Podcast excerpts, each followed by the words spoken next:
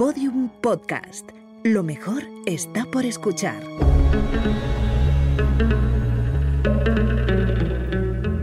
Dentro de la pirámide, con Nacho Ares, en Podium Podcast.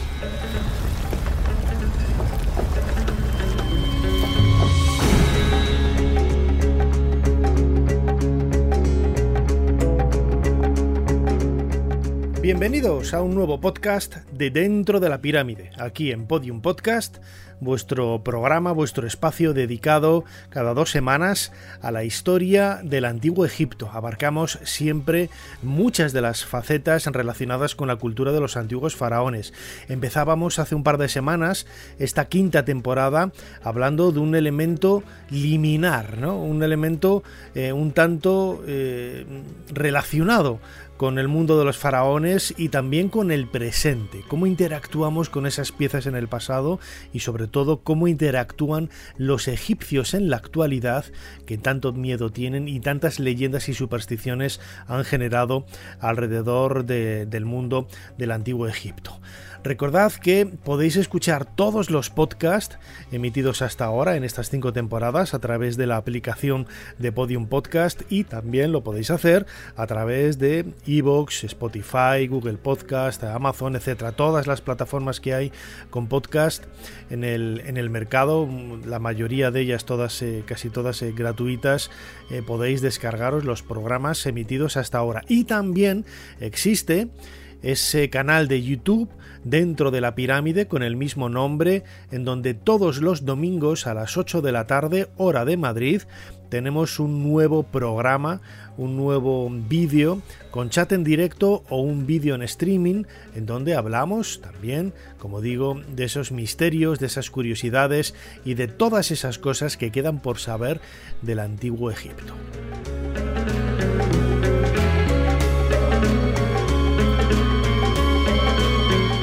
El tema que tratamos en este programa lo habíais propuesto ya desde hace meses algunos de vosotros. En los comentarios eh, habíais hecho especial hincapié en historias relacionadas con Cleopatra, con los Ptolomeos, con, Alejandro Magno, la dinastía tolemaica y la llegada de Roma después de, la presencia griega con la muerte de Cleopatra en el año 30 antes de, de nuestra era, antes de Cristo. El Egipto greco-romano es sin lugar a dudas uno de los más cercanos a nosotros en el tiempo y también uno de los más vivos en lo que se refiere al legado arqueológico. No olvidemos que, por ejemplo, los grandes monumentos que hoy visitamos, como abordaremos en profundidad en este nuevo programa, en un viaje convencional a Egipto, los turistas, cuando vamos por allí, los visitantes, ¿qué es lo que visitamos? pues los templos que mejor se han conservado y los que han llegado hasta nosotros en un estado de conservación óptimo, como por ejemplo el de Edfu, el de Comombo, el de Philae, etc. Todos ellos pertenecen al mismo periodo de la historia de Egipto, la época greco-romana, que comienza con eh, la llegada de Alejandro Magno en el siglo IV antes de nuestra era y fluye hasta finalmente eh, la era cristiana ya con la llegada de, Roma y finalmente pues el siglo V VI sería muy difícil no poner una fecha final al, al, mundo de la cultura egipcia eh, siglo V siglo VI como digo ya después de, de Cristo. Todo ello casi mil años de historia que no es una época de crisis, sino que es una época de reinterpretación y de reverdecer de la cultura de los faraones. A ella es a la que vamos a dedicar este próximo programa, este espacio, este podcast aquí en Podium Podcast de dentro de la pirámide. Y para acercarnos al, al, corazón, al núcleo de donde surge toda esa idea de un Egipto reconstruido o reinterpretado, ¿a dónde tenemos que viajar? Claro que sí, a la ciudad de Alejandría, a orillas del mar Mediterráneo.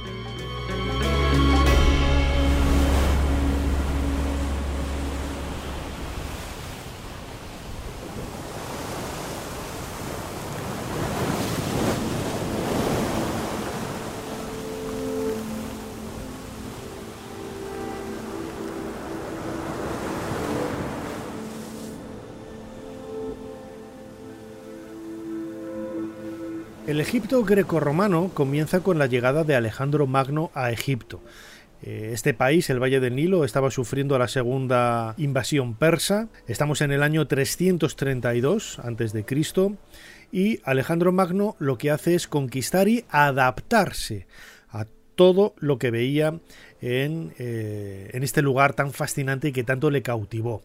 Él fue incluso al oasis de, de Sigua para que el dios Amón, transformado en el Zeus de, los griegos, eh, lo coronara como nuevo faraón, como nuevo rey de, Egipto, y a la muerte de Alejandro, diez años después, en el 322 a.C., el gobierno de esta parte del, del, imperio alejandrino pasa a las manos de su general más importante, que era Ptolomeo, quien inicia la dinastía que a la postre se va a convertir en la dinastía más importante de la historia de Egipto, con casi 300 años, estamos hablando de los Ptolomeos, y que eh, a pesar de todos los problemas internos que hubo, como sucedía luego en otros lugares de, Grecia o posteriormente en Roma, va a marcar, como digo, una de las etapas más brillantes de la historia de Egipto. ¿Dónde tienen su sede?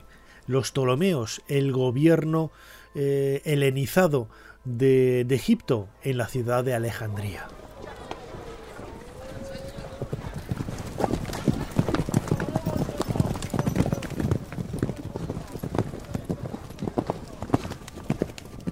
Alejandría, la ciudad eh, inaugurada por eh, Alejandro Magno en el siglo IV, aunque ya existía una ciudad previa, Racotis, ¿no? más antigua, es sin lugar a dudas el referente. Cuando hablamos de ese Egipto greco-romano, pensamos precisamente en Alejandría. Lo hemos comentado en muchas ocasiones aquí en el podcast y en los, los programas de, vídeo en, YouTube. Eh, Alejandría sustituye a Atenas a partir del siglo V como el centro del conocimiento, el centro de la cultura del Mediterráneo oriental, es decir, el núcleo del mundo conocido en aquella época. En Alejandría, en Egipto, en definitiva, era en donde estudiaban o a donde iban los grandes pensadores de, Grecia, del Próximo Oriente y todo aquel, todo aquel que en algún momento de su vida quisiera destacar por algo en concreto, especialmente en todo aquello relacionado con el pensamiento, las ciencias, etcétera, ¿dónde decía que había estudiado? En Alejandría. A Egipto también la tradición dice que eh, huyó la Sagrada Familia cuando Herodes mandó ese edicto de, ah, de, asesinar, de ajusticiar a todos los niños recién nacidos en, Israel. ¿no? Bueno, pues todo esto viene a justificar la importancia. No vamos a entrar a valorar si la familia, la Sagrada Familia estuvo o no en Egipto, ya a ello hemos dedicado varios podcasts aquí en dentro de la pirámide, pero como digo es un reflejo de la importancia que tenía esta ciudad en el marco sociopolítico, geopolítico de, de aquella época. Hemos preguntado a Marina Escolano, egiptóloga, profesora de la Universidad de, Liverpool. ella es experta en todo lo relacionado con el mundo greco-romano de, Egipto, es una perfecta conocedora de, las escrituras y de las lenguas de esta época que nos han eh, legado fuentes increíbles para conocer la historia y la vida cotidiana, la intrahistoria de, de esta época y a ella le hemos preguntado cuál es eh, la razón por la que tenemos que sentir el Egipto grecorromano como algo propiamente faraónico, porque hay mucha gente que lo separa, ¿no? Yo incluso aquí he hecho bromas, incluso con ella, ¿no? Diciendo que hasta Alejandro Magno eso es egiptología y desde Alejandro Magno en adelante es periodismo, pero no, yo creo que va mucho más allá, bromas aparte, la importancia de ese Egipto grecorromano. ¿Por qué tenemos que eh, considerar eh, este Egipto de, finales de los últimos siglos eh, antes de Cristo y posteriores a Cristo como una parte más, un núcleo más de vital importancia como lo son otros grandes periodos de la historia de los faraones. Esto es lo que nos ha contestado Marina Escolano. El periodo grecorromano en la historia de Egipto eh, se suele siempre presentar en los libros como un epílogo, es el último capítulo y se presenta normalmente en términos de decadencia de ese glorioso imperio egipcio que existía con el reino nuevo que empieza a declinar a comienzos del primer milenio y durante mil años básicamente vamos cuesta abajo y vamos desnaturalizando lo que es la cultura egipcia. Esto no, no es algo que se pueda comprobar con las fuentes. Una vez empezamos a, mirar en más detalle las fuentes que tenemos, tanto de todo el primer milenio, desde el tercer periodo intermedio hasta finales de época romana, lo que nos damos cuenta es que lo que tenemos es un Egipto que es distinto, pero no es inferior al Egipto del reino antiguo, del reino medio o del Reino Nuevo que se presenta normalmente como el culmen. Es un Egipto que ha sido sujeto a influencias extranjeras, pero que realmente sale enriquecido de muchas de, estas influencias y de estos contactos. En el primer milenio tenemos contacto con libios, con nubios, con asirios, con persas, cada una de estas culturas va a aportar a lo que es la cultura egipcia y finalmente tenemos esa conquista de Alejandro Magno a finales del siglo IV antes de Cristo y la conquista romana en el 30 antes de Cristo con eh, el fin de ese periodo helenístico. Si nos centramos en el periodo greco-romano, lo que vemos es que desde el punto de vista, por ejemplo, económico, lo que tenemos es un periodo de esplendor.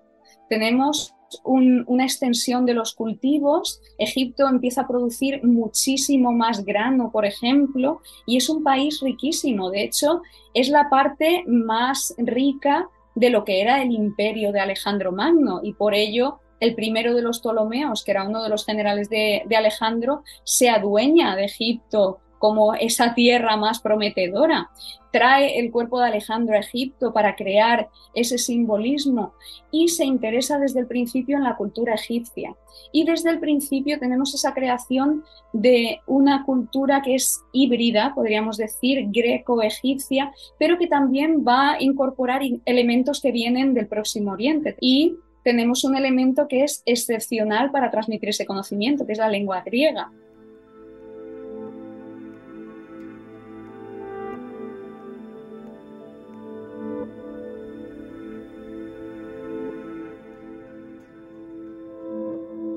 Dentro de la pirámide, un viaje a los secretos del Egipto faraónico con Nacho Ares en Podium Podcast.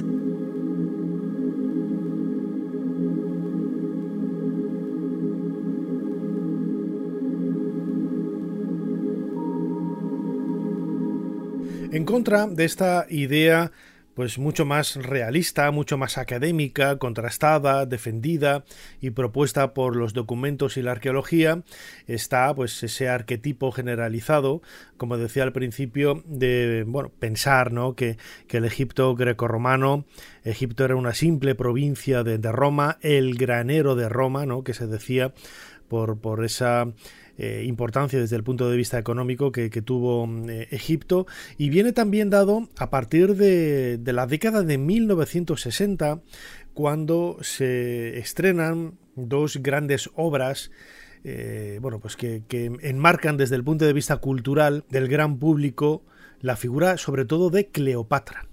Cleopatra como ese referente de los últimos días de Egipto, una, bueno, pues una versión quizás decadente desde el punto de vista de la moralidad, porque se vendía la figura de Cleopatra como una mujer frívola, una, una mujer eh, que seductora, que, solamente conseguía sus objetivos por medio de aquello que se llevaba a la cama. ¿no?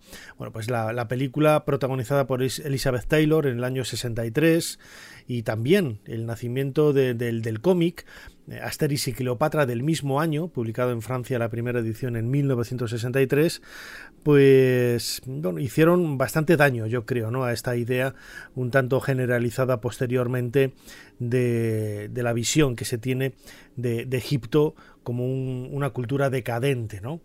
Em, en el año 1968, esos arquetipos, esa figura de la belleza de, Cleopatra por encima de otras virtudes que tenía esta reina y que fueron los que virtudes las que realmente la, llevaron a gobernar con, con, esa brillantez en el primer siglo antes de Cristo.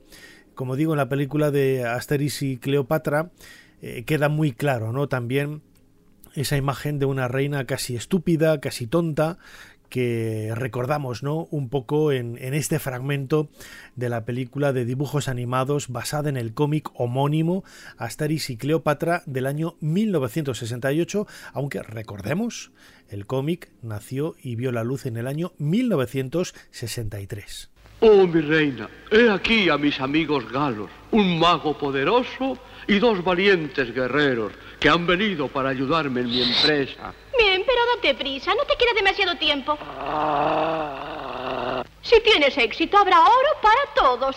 Si no, todo el mundo de cabeza a los cocodrilos.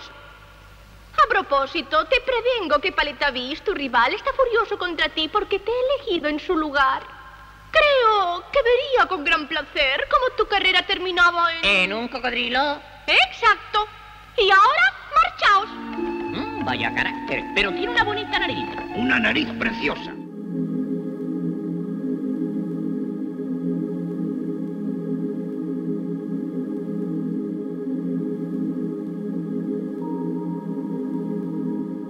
Precisamente en este nuevo episodio de Dentro de la Pirámide queríamos desmitificar esa idea del Egipto decadente o incluso de una copia mala de lo que fue el Egipto de los faraones. Eh, uno de los aspectos donde vemos esa continuación, esa continuidad y esa normalización de la cultura en el Valle del Nilo es la religión la religión de la dinastía de los Ptolomeos, la dinastía que inicia Ptolomeo I como general principal y sucesor de Alejandro Magno, es prácticamente idéntica la que, la que vemos en, en, otros momentos de la historia de Egipto, con los cambios lógicos y las adaptaciones lógicas que se ven también en momentos anteriores. Es decir, es cierto que la cultura faraónica a lo largo de 3.000 años cambió poco, pero no podemos decir que esa religiosidad, y no solamente en la religión, sino en otros aspectos de la cultura, desde el 3000 a.C. hasta el cambio de era, son completamente iguales. En cambio, podemos decir con rotundidad que no, al contrario, son distintos. De ahí que esa evolución queda perfectamente reflejada en esto que estamos contando. Marina Escolano, profesora de egiptología en la Universidad de Liverpool, nos cuenta precisamente cuáles son esos detalles que nos hace pensar precisamente que en la religión podemos ver una continuación de, esa cultura faraónica que no se rompe esa tradición religiosa, sino que van sumando elementos tal y como se había hecho con anterioridad, lo que hace es hacer más rica, más variada, más grande, más importante el concepto religioso, el concepto teológico de los antiguos egipcios. Construcción de templos, por ejemplo, la religión, todo esto sigue siendo la competencia de los sacerdotes egipcios, que siguen siendo los mismos, con lo cual aquí tenemos una continuidad con la religión egipcia anterior. Los templos egipcios que visitamos hoy en día cuando vamos a Egipto, Dendera, Edfu, Komombo, File, esos templos que están casi completos, son todos de época grecorromana, pero si caminamos por sus salas no vemos prácticamente ningún elemento que sea griego, que podamos identificar como griego. La iconografía, las escenas que aparecen, las podemos retrotraer a periodos anteriores de la historia de Egipto, los textos están escritos en jeroglíficos, tiene un aspecto algo distinto a lo que tenemos anteriormente, pero al fin y al cabo sigue siendo lengua egipcia y de hecho la lengua que se utiliza es el egipcio clásico, es ese egipcio de, de tradición. Así que tenemos una conexión directa con ese pasado. Los emperadores o los reyes que aparecen representados son greco-romanos, pero sus nombres están escritos también en jeroglíficos. Así que tenemos esa continuidad también dentro de la religión. La teología egipcia sigue bebiendo de, ese pozo tan rico que tenemos que se remonta a los textos de las pirámides. En algunos de, los templos de época grecorromana tenemos fragmentos eh, de textos de las pirámides, igual en los papiros que había en las, en las bibliotecas. Así que son textos que en ese momento ya tenían varios milenios de antigüedad y que se siguen conociendo, se sigue manteniendo ese saber. Dentro de la pirámide, con Nacho Ares. Podium Podcast.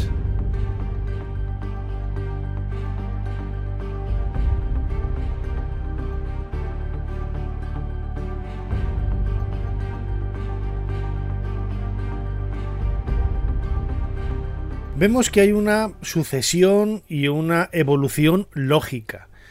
No se pierde la autenticidad de la esencia eh, propiamente vital, me atrevería a decir, ¿no? De los monumentos egipcios, sino que se van transformando, al igual que vemos perfectamente ¿no? en, otros momentos de la historia de Egipto. El hecho de que, bueno, pues quizás al ojo de un profano no vea distinción entre un relieve del imperio antiguo, del imperio medio, del imperio nuevo y que todos le parezcan figuras de perfil, anodinas, sin movimiento o con mucho movimiento, como queramos interpretarlos, no hace que esos tres modelos sean iguales. ¿eh? Al ojo de un, un egiptólogo eh, versado, bueno, pues podemos identificar perfectamente cuál es el periodo aproximado cuando un relieve fue realizado o una escultura fue realizada, porque hay muchos elementos que son nuevos, que son innovadores y que dan, como digo, protagonismo a un momento determinado de la historia de Egipto. Y esto es lo que sucedió con, con Grecia y con Roma cuando llegaron a Egipto. Añadieron elementos al igual que habían tomado los eh, faraones de, culturas anteriores, ¿no? porque no hay que olvidar que tomaron muchas cosas de, Mesopotamia o de la franja sirio-palestina y no por eso estamos hablando de una época de decadencia. También en el mundo de, la legislación, por ejemplo, quizás esto es uno de los aportes importantes que los egipcios supieron eh, afrontar y también beneficiarse de ello. ¿no? Marina Escolano nos lo cuenta no solo en época grecorromana, pero ya en época persa, es la puesta por escrito de cosas que existían ya antes, pero que se van a, digamos, a canonizar en este momento, el sistema legal. En toda la historia de Egipto no tenemos códigos legales.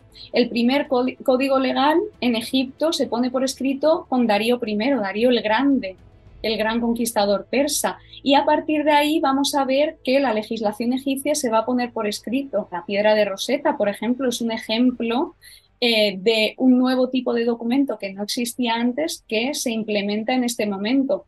La piedra de Rosetta es un, es un decreto que representa un acuerdo entre el monarca, en este caso es Ptolomeo V, pero cual, tenemos eh, textos anteriores y, y, posteriores, y los sacerdotes, que son los representantes de la cultura egipcia nativa, que ellos eh, ponen por escrito los beneficios que se va a dar a los templos y que Ptolomeo va a dar a todo, a todo el país y se pone por escrito en distintas lenguas, en egipcio, en griego, posteriormente tenemos también en latín, en distintas escrituras.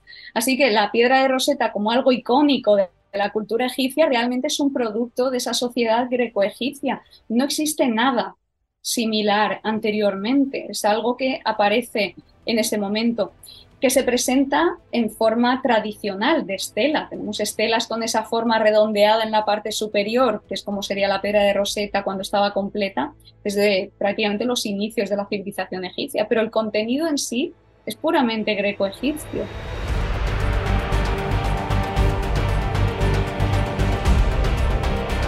Antes lo decía, no fue una época sencilla, una época fácil, lo sabemos porque contamos con muchas fuentes, muchos textos contemporáneos que así nos lo describen. Eh, quizás si tuviéramos esa misma documentación de dinastías previas a la dinastía tolemaica, podríamos decir también de igual manera que el acceso al trono o las guerras intestinas que había en, en, aquella época, en la época de Ramsés II, en la época de Tutankamón, en la dinastía 18, en el Reino Medio, en el Imperio Medio, o incluso en la época de las pirámides, debió de ser igual. Es decir, había una serie de luchas continuas para colocar a, hijos determinados de las familias eh, reales, de los matrimonios reales, del, tanto del faraón con eh, las mal llamadas esposas secundarias o reinas secundarias, para que tuvieran, eh, bueno, pues especial predilección por ellos a la hora de nombrarlos como sucesores del, del trono. Sin embargo, esta información sí que nos ha llegado por parte de los documentos contemporáneos de la dinastía de los Ptolomeos, sobre todo a partir de los autores grecolatinos. Y esto nos hace ver pues una época pues bastante convulsa, bastante traicionera en el sentido de que nadie, nadie estaba a salvo, ni, ni eh, ninguno de los herederos eh, sentía prácticamente su cabeza sobre los hombros, con un miedo continuo a perderla y que saliera rodando por ahí, porque cualquier hermano, cualquier primo, cualquier padre, madre, etcétera, te podía traicionar a pesar de que hubiera lazos muy cercanos y eh, acabar contigo y dejarte a un lado para siempre y no ascender al, al, trono o incluso aunque ni siquiera tuvieras la más mínima intención de poder aspirar a este, a este estado de, realeza, ¿no? al trono de Egipto. Estos elementos son los que caracterizan muchos de, los arquetipos, como decía antes, que han llegado hasta nosotros y precisamente ellos lo que aparece perfectamente reflejado en la película del año 1963, Cleopatra, protagonizada por Elizabeth Taylor. Flavio, busca a y devuélvele su daga. Límpiala primero, está manchada de sangre de potino. Sí, ya sé, estoy cansado. Te prometo que ahora dormiré. Ante ti he de disculparme por lo que estuvo a punto de ocurrir. César, ¿puedo hablar contigo un momento? Eh, ayer fue un día muy duro. La noche ha sido larga y la mañana tampoco fue apacible. ¿Sabías tú que Apolodoro mataría a Potino? Eh, tuvo la gentileza de esperar a que Roma le condenase a muerte. ¿Y mi hermano? ¿Y Teodoto ¿Sufrirán también la misma suerte? Probablemente. Señor, estoy realmente cansado si me dispensas. Tú sabías perfectamente que no había peligro verdadero. Que Mitrídates estaba en camino para apoyarte. ¿Por qué no me lo dijiste? Dije que estaba preparado y tú no lo creíste. Perdona que sea grosero, pero es que... Yo te hubiera creído. Pero tú no confiabas en mí. No, ni por un instante. Y sin embargo, ahora acabas de hacerme reina indiscutible de Egipto la única que ha de gobernarlo. ¿Por qué? Eh, puede que mañana o luego más tarde podamos hablar. ¿Por qué, César? Es lo mejor para Roma, por favor. Lo mejor para Egipto. Para Egipto también. Cleopatra, vete. Te lo ruego, vete.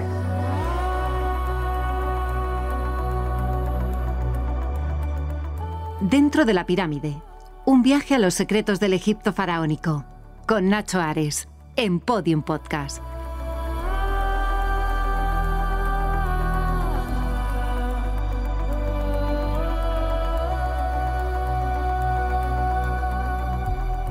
Hay figuras importantes en la historia de la religión en Egipto que en el último milenio, antes de nuestra era, van adquiriendo cada vez una importancia mayor. Una de esas figuras, una de esas divinidades, una de esas diosas es Isis. Isis que con el paso del tiempo va evolucionando y pasada la época grecorromana, la época grecolatina, adquiere una importancia y un desarrollo enorme en, en la Roma imperial, es decir, en toda Europa y en el norte de África, gracias a esos legionarios que iban extendiendo el culto de Isis por, por, todo el, mundo conocido. ¿Cuáles son las razones de ese éxito inusitado o de mm, ese éxito quizás no, no, no esperado ¿no? del culto a Isis que acaba ensombreciendo a otras divinidades que pues quizá podríamos esperar que pudieran haber tenido más importancia ¿no? en, en otros momentos de la historia de Egipto, porque en definitiva todos estos eh, elementos teológicos van fundiéndose en una sola realidad, tanto masculina como femenina. Y en el caso de la feminidad es protagonizada por la diosa Isis, que adquiere los elementos característicos de otras divinidades como, eh, como Ator, como la diosa Mut, como Bastet, como Sehmet, como la diosa del cielo Nut, eh, etcétera, etcétera, etcétera. Todas ellas, todas ellas al final tienen un mismo significado de maternidad, de protección del heredero de, en este caso, del trono de, Egipto y una serie de arquetipos. Es un término que he utilizado en varias ocasiones ya en este, en este podcast, que en definitiva lo que hacen es definir el papel que esta divinidad con un nuevo significado, o mejor dicho, un significado eh, ampliado y reconstruido va a tener a partir de la expansión del, culto y sobre todo el éxito que adquirió en época grecorromana. ¿Por qué Isis se convirtió en una diosa tan importante en esta, en esta época?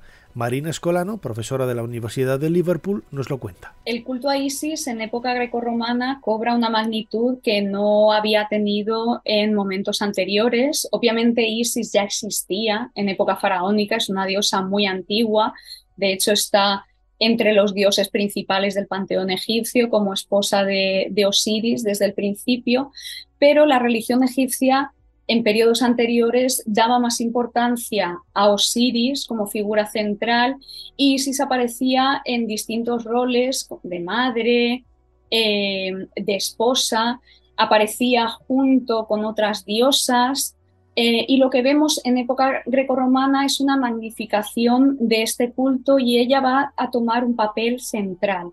Y hay distintos factores que pueden explicar por qué está ocurriendo esto en este periodo. Uno de ellos es el político.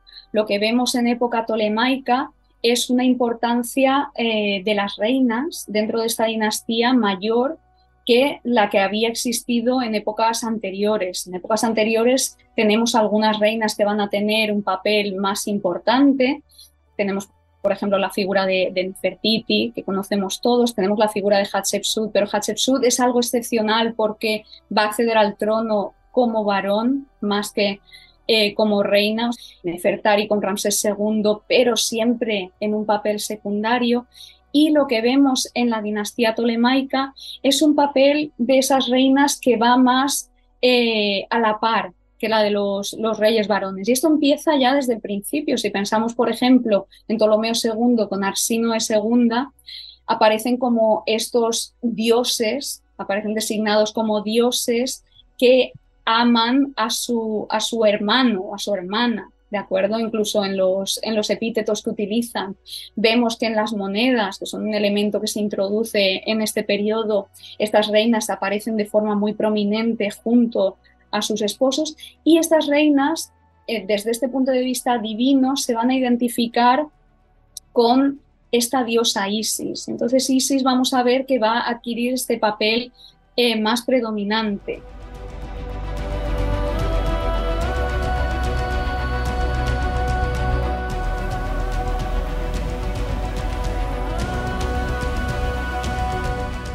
No olvidemos que la propia Cleopatra era sacerdotisa de la diosa Isis y que su tumba precisamente está muy cerquita del templo de esta diosa en Alejandría.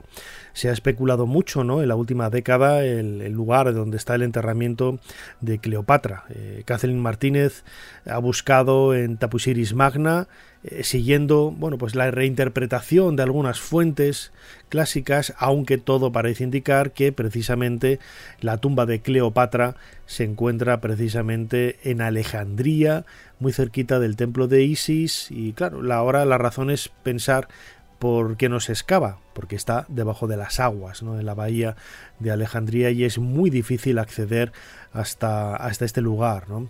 Eh, Frank o Jean-Yves en, los últimos, eh, bueno, las dos últimas décadas, iba a decir los últimos años, no, en las dos últimas décadas han trabajado mucho en este sentido, sacando a, la luz los restos de, muchos monumentos, como los restos del faro y otros lugares eh, vinculados a la ciudad de, Alejandría, pero, pero, pero el trabajo es ímprobo y es muy difícil y muy costoso y mm, bueno pues eh, casi vale más dejarlo donde está que se conserve ya que está consolidado después de haber estado bajo las aguas del mar Mediterráneo durante dos mil años que sacarlo a la luz y dónde ponerlo o cómo llegar hasta hasta ahí pero uno de los lugares más importantes que podríamos excavar y sacar más información es precisamente el templo de Isis.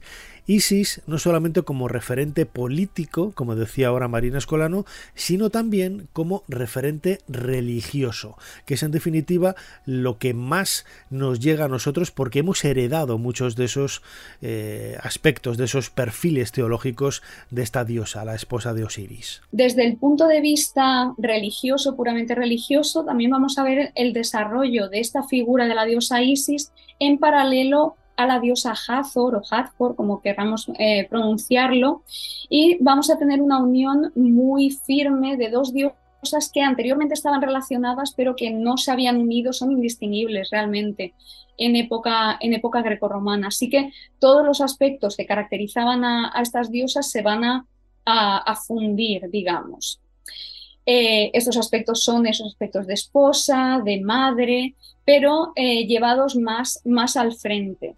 Eh, y también relacionados con el heredero al trono en esta dinastía. Esta es una dinastía muy sangrienta donde esa legitimidad va a ser muy importante y por lo tanto estas madres van a cobrar gran prominencia en, a quién designan eh, como su, su, sucesor. Esto obviamente va a culminar con Cleopatra. Cleopatra como consorte tanto de su hermano como de su hijo Cesarion posteriormente, pero adoptando una posición casi de, faraón, digamos, centralizada eh, en cómo va a presentarse ella misma y, en su relación política con Roma, básicamente. Desde el punto de vista egipcio, vamos a encontrar que tenemos también una mayor prominencia de Isis en el tipo de himnos que vamos a encontrar. Encontramos muchos textos religiosos en los que Isis va a adoptar un, papel central.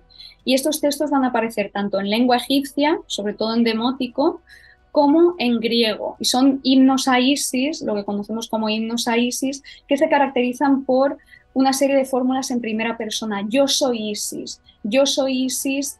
Eh, y después de esto toda una serie de epítetos que la van a designar como diosa universal, no solo como diosa egipcia, pero diosa del mundo, diosa creadora. Y este, este tipo de textos va a tener repercusiones en todo el imperio romano y un ejemplo, por ejemplo, que, que es muy evidente, lo vamos a encontrar en Apuleyo en ese libro 11 de las Metamorfosis, donde encontramos este tipo de himno, este yo soy Isis, que se le aparece a este burrito que quiere volver a transformarse en, en humano. Dentro de la pirámide, con Nacho Ares, en Podium Podcast.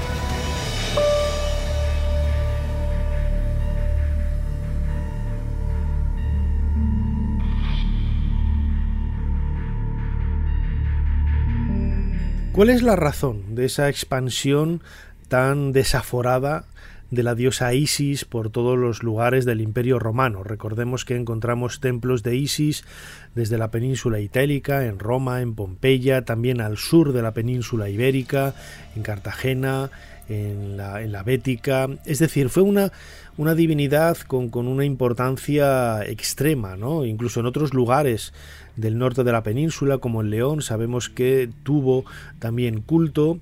Eh, y en definitiva es una idea de diosa femenina, de femineidad eh, sagrada que luego hereda la Virgen María. La Virgen María tiene muchos elementos, recordemos que son idénticos a la diosa Isis, esa representación de, la Virgen María con el niño Jesús en el regazo y el niño Jesús sosteniendo en una mano la bola del mundo, es un ejemplo claro de cómo esa imagen del heredero del mundo, eh, tanto el, dios Horus, hijo de Isis y Osiris, que Horus está en el regazo de la diosa Isis, como el niño Jesús en el regazo de la Virgen María, pues mm, comparten, ¿no? Comparten esta idea de, herederos, muchos elementos de, relacionados con la maternidad, muchos eh, elementos eh, relacionados con esa protección de, de, María hacia el niño Jesús, la misma que la diosa Isis tenía con el niño Horus. Podríamos pensar todas las madres protegen a sus hijos, pero sí, en los hijos también, en este caso, en esas eh, leyendas, ¿no? en esos relatos casi legendarios, pues eh, son traicionados, son perseguidos, es una historia que tiene muchísimos paralelos. Se ha hablado de que precisamente los legionarios romanos, que mm, tuvieron mucho predicamento por la diosa Isis, son los que extendieron su culto por todo el, todo el imperio. Hay que pensar que la religión isíaca, como podemos leer en el Asno de Oro de, de Apuleyo, es la primera religión del mundo antiguo dentro del marco del imperio romano que da esperanza de vida en el más allá, algo que no había hecho ninguna de las eh, religiones eh, coetáneas correspondientes, ¿no? Y esto, pues claro, pues eh, vertía un poco de luz al futuro más allá de la muerte, sobre todo de esos soldados legionarios que estaban todo el día combatiendo en guerra y no sabían cuál era el futuro ni siquiera del siguiente día. Marina Escolano, profesora de la Universidad de Liverpool, también valora un poco cuál es la razón precisamente de la expansión de este culto de la diosa Isis. ¿Por qué se transmite eh, este culto a Isis por el resto del Mediterráneo? Bueno, pues ese rol principal que el imperio, imperio, que la, dinastía tolemaica va a tener dentro del Mediterráneo, se va a transmitir a ese, eh, a ese mundo mediterráneo dando importancia a estos cultos egipcios y después con eh, el papel de Roma como nudo de comunicaciones. En el momento en que Roma conquista Egipto y incorpora Egipto a esa red de carreteras, por ejemplo, de comunicaciones, de mayor seguridad para la navegación en todo el Mediterráneo, va a permitir que mucha más gente se desplace y con el desplazamiento de la gente tenemos también desplazamiento de creencias. Egipcios que se van a desplazar a otros lugares, se van a sentar en otros lugares del Mediterráneo y van a llevar con ellos sus cultos, especialmente a Roma, donde vamos a tener eh, templos dedicados a Isis que van a ser bastante importantes con sacerdotes egipcios que se van a desplazar allí para ejercer ese, ese culto. Así que todo está relacionado, el poder político, el poder económico, con la religión también.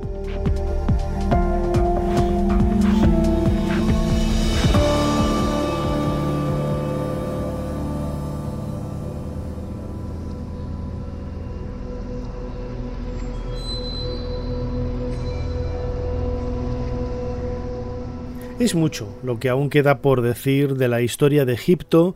Siempre me suelen preguntar, ¿no? ¿Cuánto queda por descubrir? ¿Cuáles son los grandes hallazgos todavía por realizar? Pues fijaos, no conocemos dónde están las tumbas de ninguno, de ninguno de los reyes de la dinastía tolemaica, ni reyes ni reinas. No sabemos no solamente dónde, está Cleopatra, sino dónde están todos los Ptolomeos que reinaron antes que, ella. No se sabe dónde están. Seguramente las tumbas estén debajo de las aguas, ¿no? Eh, como decía antes, de, la bahía de Alejandría. Pero es uno de esos grandes enigmas todavía por, por resolver. Y desde luego, a pesar de que tenemos textos, de que tenemos documentos coetáneos, eh, es mucho lo que queda por reinterpretar, sobre todo de estos eh, casi 400 años de historia de, de Egipto que con mayúsculas hay que decir no es una época decadente, no es una cuesta abajo, ¿no? hacia, hacia un final, ¿no? que llega con el cristianismo, con, en, en, Egipto, sino que es una época de esplendor absoluto, de esplendor absoluto y que como tal tenemos que reconocer, ¿no? De ahí que haya que cambiar un poco ese ese objetivo final ¿no? que muchos investigadores, muchos egiptólogos se, se plantean ¿no? en, decir que el Egipto tolemaico no, no es eh, como el Egipto dinástico ¿no? de, los grandes faraones. Eh, la dinastía de los Ptolomeos es la más larga, una de las más importantes. En su reinado se escribieron algunos de los textos más importantes de su literatura. Eh, gracias a ellos conocemos la piedra de Rosetta, en donde bueno, pues, pudimos ¿no? descifrar en 1822 por parte de Jean-François Champollion la, piedra, la, la, escritura jeroglífica, mejor dicho, y también, bueno, pues son parte, una parte brillante, una parte importante de esa historia de Egipto. Esto para mí es algo muy rico. Yo creo que esto lo debemos de interpretar como una sociedad que no está en, en decadencia, es una, es una sociedad que está enriquecida por todos estos aportes culturales. Es distinta del Egipto de, del reino antiguo, del reino medio, del reino nuevo pero no por tanto, no por ser distinto es inferior. De hecho, en el Reino Nuevo tenemos también la incorporación de muchos elementos que vienen de Oriente y no por ello consideramos que esto sea algo que perjudica a la cultura egipcia. Así que tenemos que cambiar un poco el punto de vista con el que nos acercamos a este Egipto grecorromano.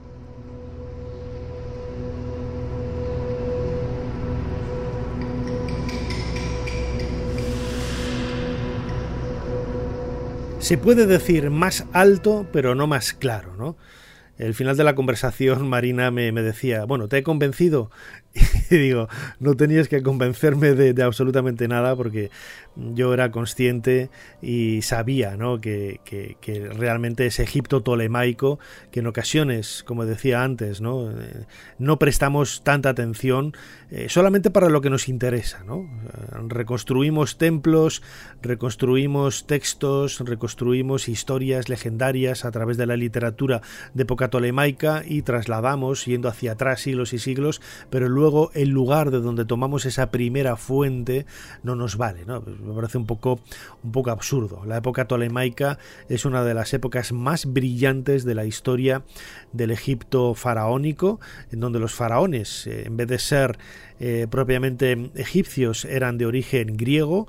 Eh, no hemos entrado en la polémica, ¿no? Cleopatra era blanca, más blanca que un vaso de leche, eh, nada que ver con, la, con, la, propuesta que se hacía en la serie de televisión de, Netflix y eso no implica ni deja de lado que hubiera cierta mezcla con los habitantes locales de Egipto, de ese Egipto faraónico, que tampoco eran negros, pero que sí que tenían contacto con otros pueblos más de Centroáfrica, en donde el color de la piel es negro, mucho más oscuro. ¿no? Pero bueno, polémicas aparte, esta ha servido para colocar un nuevo bloque en nuestra pirámide, dentro de la pirámide, aquí siempre intentando aportar nuestro granito de arena a todos esos misterios, todos esos enigmas, todas esas historias maravillosas que rodean al mundo de los faraones.